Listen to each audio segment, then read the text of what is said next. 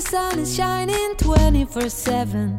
It feels like we're in heaven. If it will get dark, you'll be my 欢迎收听《爱.上塔可达》，大家好，我是 Jessica。今天分享的主题呢非常特别。上一季我们有跟大家分享过台湾必爬的五座山，今天我邀请到的来宾非常喜欢爬山，他除了爬台湾的山，他还爬到国外去。让我们欢迎我的同事 Karina 来跟大家分享她海外登山的经验。嗨，大家好，我是 Karina。那可以请问一下 Karina 是什么时候开始接触爬山的吗？嗯、其实是因为我爸爸他很喜欢爬山旅游，然后他在我国中的时候还跟他的朋友们就是组成了一个登山会，所以我们就是从小就很常被带去爬山。但是台湾的百越，其实我是这几年才开始爬的，我目前也只有爬八座而已。那平时就是会跟朋友约在台北或是桃园爬焦山这样子。嗯，那当初是嗯怎么爱上爬山的呢？应该是从小就是很常跟家人出去玩，然后因为我以前有去澳洲打工度假，那我只要有空档，我就会很喜欢跟朋友开车去国家公园践行，因为我很喜欢就是爬上山顶的那些开阔美景。对，嗯，那当初是怎么有机会去海外爬山的啊？其实神山我一开始根本不知道，我会知道神山是因为我去新加坡旅行的时候，我认识了一个台湾的男生是旅伴，然后我那时候问他说：“哎，你怎么会来新加坡？”他就说他其实是刚爬完了神山，嗯然后他是转机，就是回到新加坡休息，再回台湾。然后我那时候就觉得很好奇说哈，神山什么是神山？所以他就跟我分享了蛮多他爬神山的经验跟美景。然后我觉得哎还蛮有趣的，所以我那时候就有记得说，哦，马来西亚有神山。那刚好后来过了几年，就是有买到去沙巴的廉价机票。嗯然后那时候就想到，诶，神山，因为去沙巴大家一定都是跳岛。嗯，对，那因为我 蛮，我以前跳岛其他国家我都玩过了，所以我就会觉得，哎，那可能可以就是试试看爬神山，然后我就揪了我弟弟跟我一起去这样子。那你国外的山你总共爬了哪几座？比较高的就是神山，然后还有一个彩虹山，就是秘鲁的那个五千公尺以上的彩虹山。那那个是因为 去了秘鲁，好像就是除了去马丘比丘之外，嗯那个地方就是好像一定要去，但也不是一定要去啊，因为但也是要看体力。嗯所以那时候我也是刚好有这个机会去秘鲁玩，所以也是去了。除了去马丘比丘，然后马丘比丘前对面还有一个山头叫瓦纳比丘，我们也有爬。然后后来我们就安排了再去爬了彩虹山这样子。哇，那体力真的是非常好。那可以帮我们大家简单的介绍一下这两座山吗？呃，神山的话，就是它是东南亚的第一高峰，那它海拔是四零九五点二，它所在的那个神山公园，它也是马来西亚第一个世界遗产。嗯那最主要是因为它身处热带，所以其实你去爬的时候，你不需要带太多厚重的衣服就可以上去。哦，对然后神山蛮特别的是，你一定要请向导，嗯，对。然后它很酷的是，你爬完之后，它就是会发证书给你，哇，，对，就是证书还蛮美的，就是可以看这个，就是它会有一些热带国家的一些呃特色的一些图啊，或者植物，对。那像他爬山的时候，他也会一开始就是每一个人都会发一个吊牌给你，嗯。但这个应该是给向导，就是辨认你是几月几号爬山，然后你是谁，向导是谁。哦，对，因为他那个爬山蛮特别的是，向导不是全程跟着你的，啊，他可能就是跟你会合之后，他就说好，你们就现在开始爬。那我们他可能就是会跟他的其他朋友们聊天啊，聊一聊，他在追上我们这样子，或者是他会先上去，然后会在某一个定点，然后等我们，所以他不是全程会跟着你的。哦，对，所以还蛮特别的。那像彩虹山的话，就是它是因为丹霞地形，所以很有名嘛。嗯那它以前是因为它一直都在冰雪下面，然后是一直到二零一六年，就是地球暖化的时候，才开始就是显露。然后后来因为很多人都去那里拍完美照，所以就变得越来越有名。那因为它其实你说彩虹山，我们爬嗯上去的其实不是那个彩色的山，因为它那个是风化地形，然后为了嗯保护它，所以它是禁止让人走过去的。哦所以最主要都是走到它旁边的那一座山，嗯然后拍过去那个彩虹山的美景这样子。那爬它的话，其实蛮累的，就是它是从大概四千四百公尺的地方开始走，嗯，然后走到山顶大概是五千两百公尺，距离大概是十公里这样子。好，那因为刚刚 Karina 讲的这两座山嘛，它们其实都比台湾第一高峰还要高哦，而且高蛮多的。嗯那我想请问，就是会有高山症的问题吗？因为老实说，我还没有爬过玉山，我目前台湾最高应该只有爬过大巴尖山，所以我蛮特别的是，我没有爬过这么高的山，我就去海外爬了比玉山还要再高的山。嗯但因为爬神山前，我是没有想过高山症这件事，我比较担心是我自己的体力能不能就是爬完。嗯所以出发前两个月，我是只有去每天都在有时间，我大概都会去快走一个小时以上。哦对，然后实际去爬神山的时候，我也没有高山症状。嗯，对，但我爬之前，我有问过，就是我当初遇到那个旅伴，然后我问他说：“哎，要注意什么啊？那我平常有在做什么运动或什么训练，是不是很 OK？” 那他嗯都有回我说：“哦，其实不用太担心。嗯”对，那彩虹山的话，是因为它海拔真的很高，嗯所以出发前，我跟我朋友我们都有去旅游医学门诊拿了就是丹木斯，那是什么？它不其实不是治高山症，它是预防你高山症，所以它是在你上山前的几天你就要开始吃。哦，可是它的副作用就是每个人都会不一样，但我吃了之后，就是我的手跟脸都会麻麻的，嗯，然后脸就有点像是你去拔完牙齿之后那个麻药哦还没退的感觉，然后你就会觉得奇怪，你的手怎么会莫名的觉得好像不是你自己的手一样，哦，所以后来我就觉得很不舒服，我就不吃了。嗯对，但是因为他们当地就是蛮特别的，就是他们都是喝骨科茶或是骨科液。嗯，骨科液就是大家知道骨科碱，它就是提炼骨科碱的那个植物，但它其实需要很大量才可以提炼出一咪咪的骨科碱。所以在当地，他们就是到处你都买得到骨科液，到处你也喝得到骨科茶。所以我是入境随俗，就是只要休息用餐，我们就是喝骨科茶。然后一上车，其实导游就会发骨科液，就是给你一撮，然后就叫你放进去嘴巴嚼一嚼，但不用吞下去哦，它就是吸它那个叶子的汁。哦，对，然后你最后就是要把叶子吐出掉，好特别哦但我觉得它还蛮有用的啦。嗯哦，就是可以治高山症呃，对我来说，我觉得蛮有用的，因为我除了在山顶上，因为它那个风真的很强劲，嗯就是吹了很久，你会觉得头很痛，痛而且其实那个山顶你是没有办法待超过十五分钟的，哦因为导游那时候就有说，超过十五分钟就是对人不好，所以他叫我们拍照什么的，就是十五分钟内一定要下山。嗯对，但像高山镇的话，呃，我们比较特别是因为秘鲁的呃海拔就是像库斯科，就是去马丘比丘还有彩虹山的，它是一个定点，那个嗯定点就有三三九九公尺。哇，对，但因为我们去秘鲁玩的时候是先从海拔低的城市开始慢慢移动，嗯然后一路往上增加高度，所以前面我们都还好。嗯但是如果你是怕高山反应的人，其实不建议你一去秘鲁就是到三千公尺以上的地方，嗯，因为对快对，因为像在库斯科这么高的地方，其实你走路走太快，你都会喘。哦，对，然后像我同行的朋友，他可能平时没有在爬山，嗯然后再加上我们去彩虹山之前，我们前一天去了马丘比丘跟瓦纳比丘，对，其实有耗费了一些体力。然后他那时候就在我们去彩虹山前一天，他就有出现高山症，哦那他就是会头痛、胸闷、嗯呼吸困难，然后食欲不振。嗯然后他那时候是真的很不舒服，所以我后来是去外面的杂货店买了那种强效的治高山症的药给他吃。那他就是睡了一觉之后，隔天早上觉得嗯 OK 了，他才跟着我们上山这样子。嗯，就是有比较好这样子。对，但是我个人比较特别，是我没有太多的那些高山症状，但是嗯，大家还是要注意，就是高山症如果太严重，它是真的是会致命的。嗯然后预防高山症有些小配博，就是你上山前一天不要洗头。哦，对，所以我们前一天都没有洗头，然后充足的睡眠很重要。对，嗯，对，这是一个个小配博。好。我很好奇的就是，因为这两个山它的海拔都非常高嘛，那是轻装备就能上去了吗？嗯，因为神山就是是热带，所以厚重的装备其实不太需要。我那时候大概只有带一件短袖、一件长袖的西牌上衣，然后刷毛的中层，嗯加上一件 Gore-Tex 的外套，嗯而且那外套是没有内里，就是真的薄薄一件嗯 Gore-Tex 的外套，然后长裤跟毛帽还有头巾。哦对，那那时候还有必备一个是手套，就是因为神山上面有一些地方你需要拉绳子，哦所以你在登山处的那个杂货店，其实你都可以买到手套。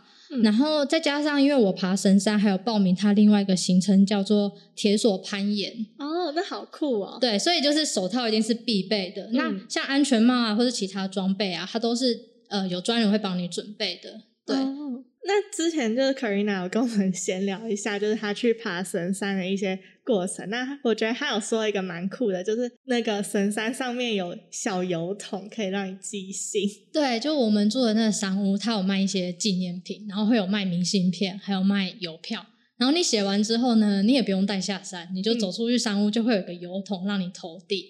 而且最酷的是，它会在上面盖邮戳，然后那邮戳是神山的图案，哦所以我那时候觉得哇太酷了，我一定要写一张明信片给我自己。嗯对对对。超酷的。然后像是彩虹山啊，因为它是真的很高，所以保暖很重要。然后走一走，你也是会流汗。嗯但是因为我以前不是爬山装备咖，我也没有特别重视什么衣服的机能，嗯所以我主要都是以保暖、好穿脱为主。所以我那时候也没有穿蛮厚重的衣服。然后再来是有一些人觉得爬高山就是要拿登山杖，嗯但是因为我没有习惯拿登山杖，我也不喜欢，所以爬神山的时候我没有带。嗯，那彩虹山是因为你我们跟的是团，所以他只要一下车，他就是每一个人会发两支给你。哦，好好、哦，对对对，但是其实爬到最后，我觉得蛮累赘的。对，就一直很想把它丢在路边。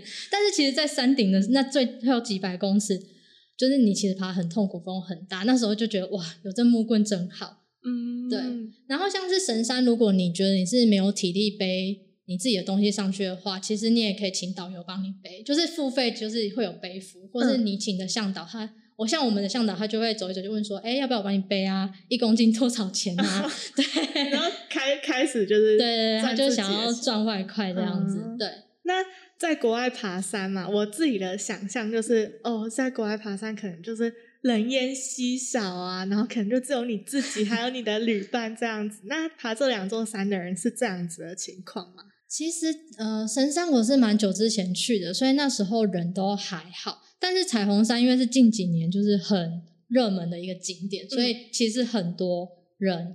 然后像彩虹山，它其实算很高，那它算是蛮好走的缓坡。但它最困难就是你整个全程都是在高海拔地区行走，嗯，所以就算你没有体力也没关系，它有马可以骑。就是你从登山口的时候，它就有很多马夫在招揽生意。是草泥马吗？不是，就是马，就是真的哦马。真的马对对对，然后它就会像那时候我记得上山单程是六十块当地货币，嗯，然后来回有折扣，来回是一百块。有折扣。对，然后像是呃，因为那时候我就觉得我可以走，我就不想要骑马。但是其实你边走，你距离山越近，他们就会喊价越来越少。就比如说你走了两公里之后，他就会说哦，六十块就变四十块。嗯然后你再走一走，他就说：“哎，二十块，二十块，二十块，有没有人要搭？有没有人要骑马？”啊，对，但因为我们跟那个团它是有时间限制，他就嗯有说你几点一定要回来，哦，所以那时候我们为了要赶上那时间，所以我们是一直跟跟跟跟到最后剩下十块钱的时候，我们就上马。对，但是你上了马之后，他也只能送你送到最后的呃两百公尺那里，那两百公尺马是上不去的，就是你要自己走。但那两百公尺，我真的觉得是我人生中最长的两百公尺，很累是不是？很累，真的是你走三步你就要休息，真的很喘。对，然后下山的时候一样也是因为担心赶不上集合时间，所以下山我们也是直接就是骑马下山。哦，对，但我觉得骑马下山有个好处就是你可以更有时间去看旁边的那些山景，然后还可以马背上面录影。哦，好酷、对对对对，而且他们很酷的是，他们的马跟人是分道的。就是哦。马是走这一条，然后人是走这一条，哎、这样很好、对，哎。然后它还会旁边会备那种让马喝水的地方，所以你可能坐一坐，你就哎奇怪马要去哪里，它就走去喝水，对，好可爱。就还蛮特别的，对。那 Karina 爬这两座山有让你印象最深刻的事情？神山让我很多印象深刻，像一开始它登山口处还有一个很变态的宫顶赛排行表，它就是一个很大的告示牌，然后上面就会写人名，然后男子组、女女子组，然后他爬的是什么路线，他这样宫顶花了多久，然后还写上国家，我真的觉得那超变态的。哇，好有压力哦。对，但我不知道他是不是每年更新呐、我觉得那 很酷。然后还有一个最酷的是，我觉得神山它沿途都有冲水的马桶。哇，对我真的觉得太神奇。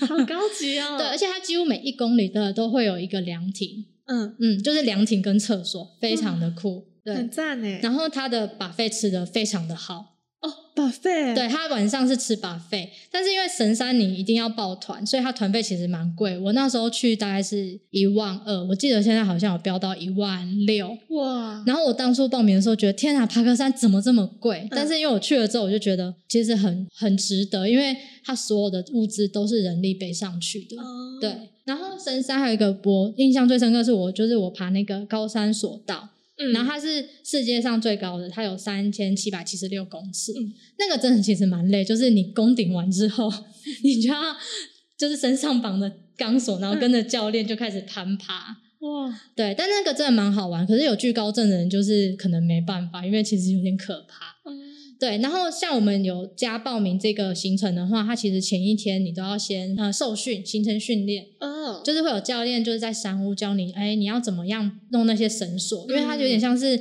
你移动前你要先把你身上的绳索先固定好，你才可以移动。哦，对它是贴贴着墙壁吗都，有，它有贴着墙壁的，然后有垂降的，然后有爬阶梯的，哇，所以你一定要做行前训练。然后像教练也是非常的，我觉得他很专业，因为我一开始爬的时候他就说：“哎，你的相机给我，我帮你拍照。”然后他就会每到一个定点，他就会开始就使唤我们要摆出什么样的动作，然后就叫我们定点不动，他就帮我们拍了蛮多很酷的照片。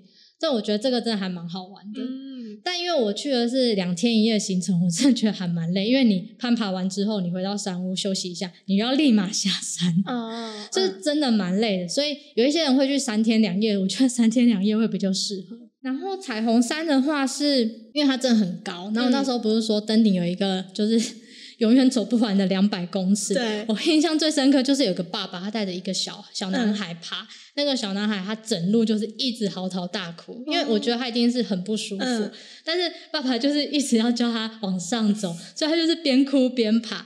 但是那时候经过所有人，就是看到他很可怜，每个人都跟他说：“哦，加油，加油，加油！”就、嗯我就觉得天啊，我印象好深刻，真的应该很感动吧？那一刻，真的。但我觉得那个小男孩好可怜。军事化对教育，然后彩虹山有一个更妙的是，就是我们去秘鲁买的是那种国际网卡，嗯，然后它那个网卡就是很怪，我在市区有时候收讯超差的，但我不知道为什么在彩虹山山顶出奇的好。真的假的？就是当你我用手机在拍照的时候，我就一直收到 email，我收到我信用卡账单，我真的傻眼。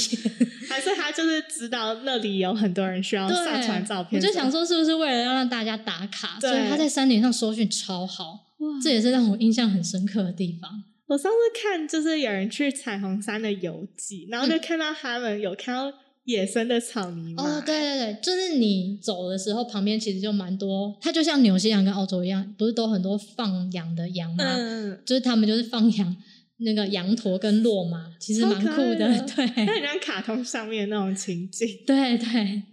去海外爬山跟台湾爬山，你觉得最不一样的地方？嗯，像我去爬的神山跟彩虹山，神山是规定你一定要有向导，你一定要配向导。嗯，然后彩虹山有配向导，可是这两个地方我不知道是不是跟台湾比较不一样，是向导都不是全程跟着你的，哦对他就是哦，你们就开始走吧，然后可能你走到某个地方就哎哦又见面喽，他可能就大概看一下说哦好，你有走到这里，所以我觉得呃你自己的体力真的很重要，然后有没有呃同伴也很重要，嗯，对，而且这些这两个地方，像我们下山，它都是有时间限制的。像神山，比如说你超过时间没有到达那个回到登山口的话，它需要加钱，就是你还要付你的向导加班费。哈，对，因为他们就是有说好一个时间，就是你没有到，然后他就要对。你就要多付加班费给他。但其实向导费蛮便宜的啦，对，哇，他们这样也是，就是蛮严格的，其实蛮严格的。对，然后像彩虹山也是，他也是没有全程一直跟着我们，你就会走一走就哎，怎么向导出现？就很莫名其妙对。对对对对，然后我印象最深刻是在山顶的时候，其实我和我朋友觉得啊，已经有拍到彩虹山了，其实不一定要爬到那么山顶啦，嗯就是我们没有很追求这个，嗯，因为我觉得实在是头很痛很不舒服。然后他就会说：“拜托，你们都已经走到这了，就差那一点点，为什么不上来？”嗯他就一直催促我们。是因为可以多收钱吗？还是没有他就是单觉得精神喊话。对他精神喊话，然后他就一路精神喊话把我们就是喊上去这样子，对好好笑、哦。对。就是如果之后有机会，还会想要去尝试海外哪一座山吗？其实我前一两年有跟朋友计划想去爬富士山，哦对，但因为富士山也是要申请的什么的，但是后来因为疫情的关系就去不了。嗯对，然后还有一个我很想去的是，因为我之前在澳洲塔斯马尼亚就是住了很久，然后还有一个很有名的叫做 Overland Track。嗯嗯对，其实那个国家公园我已经去了很多次，然后它的那个 Overland Track 的起点跟终点我都有去过，可是就是一直没有机会走他那个 track，因为他那个 track 大概是六十五公里，要花嗯六天。对，但是我朋友曾经去过，他们都说超美的，所以有机会的话，我是很想很想回去走这样嗯子。，我看到就是有人的游记，然后他们看到野生的 wombat，对对对，我就觉得好可爱哦。其实你在国家公，我在国家公园也有看到，就是野生的，对对对对，哇，然后它就是跑跑超快的，你不要看它很笨重，它咻一下就不见了。圆圆的像一颗球一样，对对 好可爱哦。对，那今天让我们谢谢 Karina 的分享。那我觉得有海外登山经验真的是非常酷，而且这个感觉是凹豆咖们必达成的成就之一。那今天我们不免俗的还是有 Takoda Active 一百五十元的折扣码。那我们的折扣码是全部小写连在一起，We Love Takoda。那我们的频道呢会在 Spotify、Apple Podcast、Google Podcast、Sound On 和 YouTube 做播出哦。在 Spotify 收听的朋友，记得关注我们，避免漏掉任何一集哦。如果是在 Apple Podcast 收听的朋友，记得在评分处留下五颗星评价哦。爱上塔克达，我们下次见，拜拜。